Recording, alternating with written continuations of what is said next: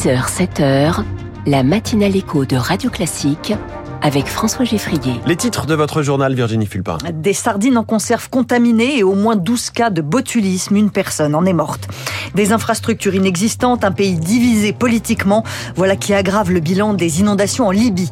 Et puis encore une mauvaise nouvelle pour nos portefeuilles. Les assurances coûteront plus cher l'an prochain. Après ce journal, Ford, General Motors, Chrysler, les trois grands de l'industrie auto-américaine, sous la menace d'une grève, ce sera dans les titres de l'économie à 6h10. 6h15, la France de demain, avec une plateforme de vente d'objets de seconde main où vous ne fixez pas vous-même le prix. Vous verrez comment ça fonctionne.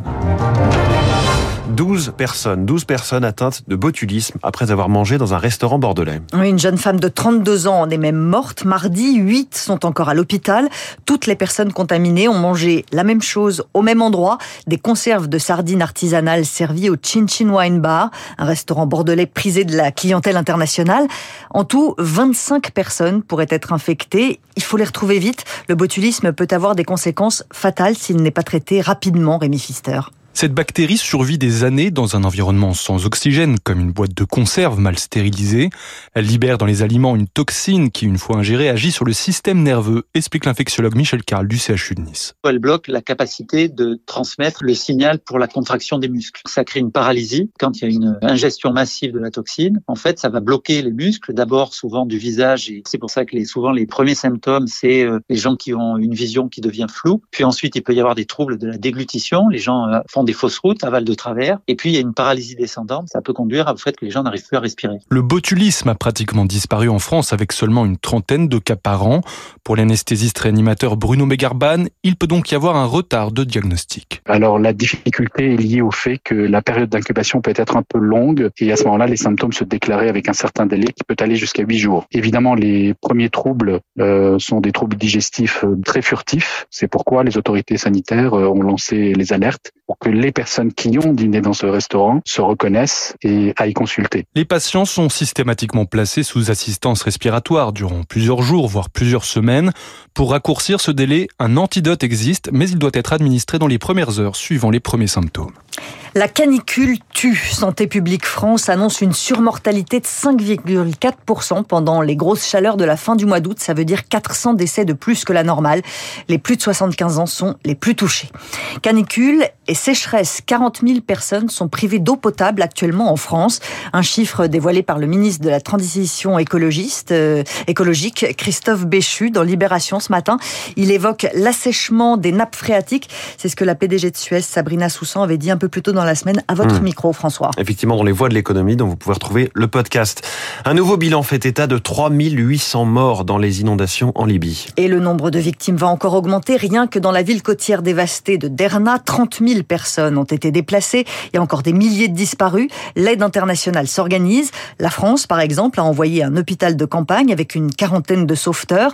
Une aide internationale indispensable tant les autorités locales peinent à faire face à la catastrophe à cause de son ampleur, bien sûr, mais aussi parce que la Libye est divisée en deux zones avec deux gouvernements rivaux et des deux côtés des infrastructures défaillantes. C'est ce qu'explique Asni Abidi, il est directeur de recherche sur le monde arabe à Genève.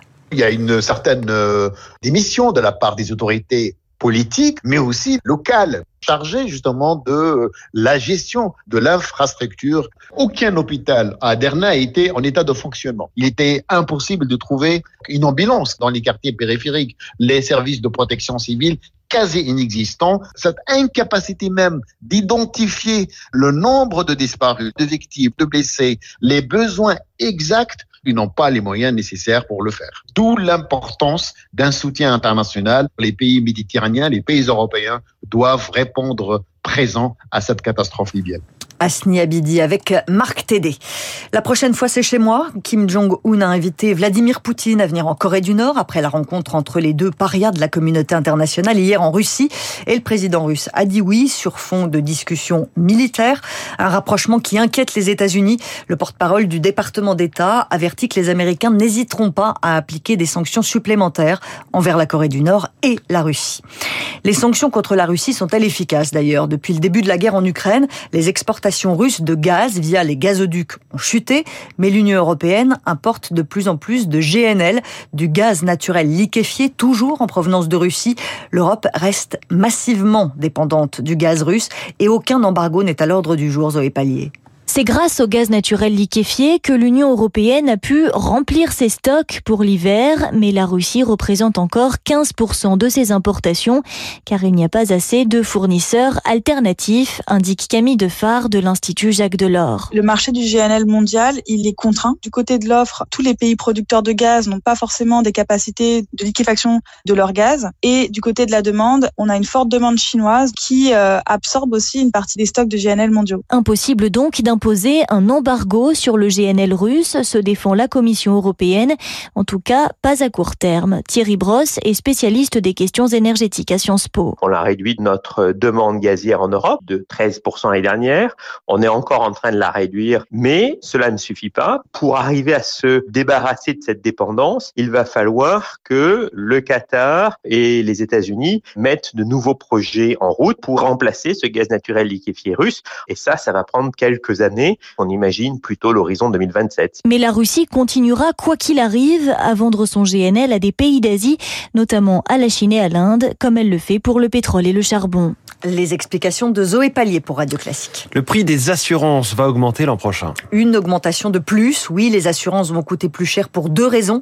Des sinistres plus nombreux et des réparations plus coûteuses. C'est ce que dit Stéphanie Durafour, la porte-parole d'assurland.com. Les assureurs font face à une hausse de la sinistralité. En assurance santé, ils font face à deux facteurs de façon inéluctable chaque année. Vieillissement de la population, évolution des technologies médicales qui coûtent de plus en plus cher. En assurance auto, on a une hausse du coût des réparations automobiles qui est de plus de 8%. Ça coûte plus cher de faire réparer sa voiture. Et en assurance habitation, on est face à une facture historique des sinistres climatiques. Le dérèglement climatique impacte, euh, que ce soit en termes de sécheresse, d'inondation, d'orage de grêle. On est sur des coûts de réparation qui sont importants avec euh, l'inflation qui touche les tuiles, le béton. Donc si vous avez des orages de grêle, ça coûte d'autant plus cher de les réparer. Stéphanie Durafour avec Céline Cajoulis. La justice confirme le renvoi en procès de 14 personnes mises en cause dans l'assassinat de Samuel Paty, 8 majeurs et 6 adolescents. Le professeur avait été tué à la sortie de son collège de Conflans-Sainte-Honorine en 2020.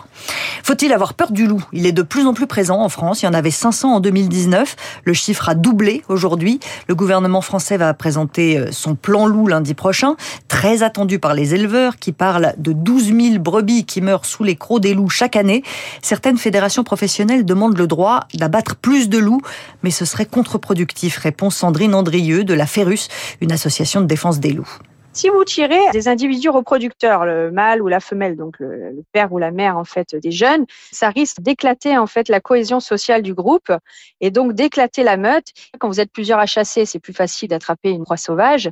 Mais si voilà la meute est éclatée, en fait, on va avoir des individus qui se retrouvent seuls et on risque de se retrouver avec plusieurs individus qui euh, vont aller au, au plus facile en fait pour se nourrir. Et un mouton qui a peu ou pas de protection, ça sera toujours plus facile à attraper qu'un chamois ou un chevreuil, par exemple. Des propos recueillis par Diane Berger. Et puis on fait tourner. Le 15 de France joue son deuxième match de la Coupe du Monde ce soir face aux modestes Uruguayens. Fabien Galtier laisse ses titulaires habituels au repos et il fait jouer ses doublures. France-Uruguay, c'est à 21h à Villeneuve d'Ascq. Merci beaucoup. C'était le journal de 6 h signé Virginie Fulpin. L'industrie automobile américaine sous la menace d'une grève géante. Les titres de l'économie dans un instant. Puis la cofondatrice de Used, un site sur lequel vous vendez vos produits d'occasion, mais c'est un algorithme qui fixe votre prix. Ce sera dans la France de demain.